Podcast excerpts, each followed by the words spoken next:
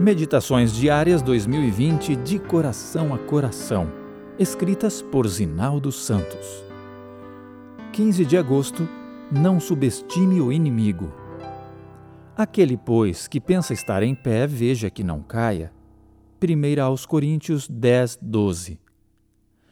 A notícia de que um irmão de fé se deixou seduzir pelos encantos transitórios do pecado nunca é agradável. De fato, a influência de tal incidente pode ser tão vasta e difícil de ser reparada quanto mais ampla e sólida tenha sido a influência exercida anteriormente por essa pessoa na comunidade.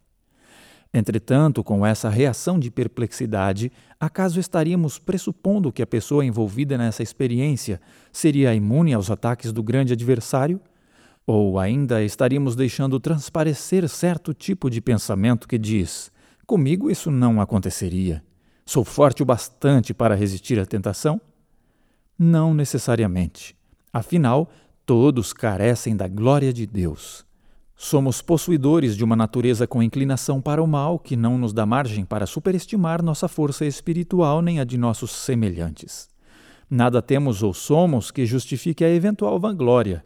Ainda estamos expostos a um inimigo incansável, sempre à espreita, buscando o momento certo de abater suas vítimas. Isso nos impõe a necessidade de viver em constante vigilância e dependência de Jesus Cristo.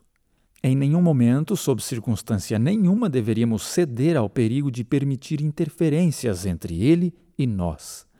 Para que haja luz, a corrente elétrica não pode ser interrompida em seu fluxo contínuo, da fonte à lâmpada.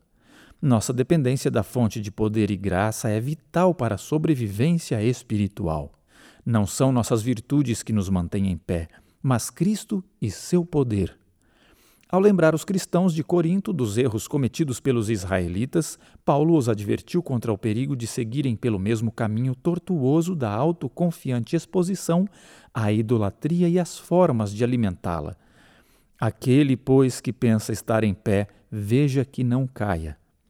Essa advertência também serve para nós.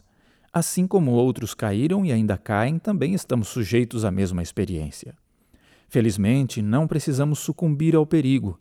A Bíblia nos diz que há alguém que é poderoso para impedir nossa queda.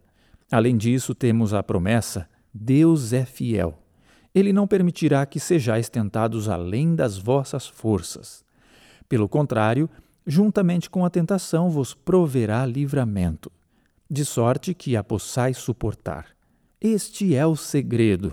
A única segurança contra o pecado e a desconfiança de nós mesmos é o apego inseparável a Cristo Jesus.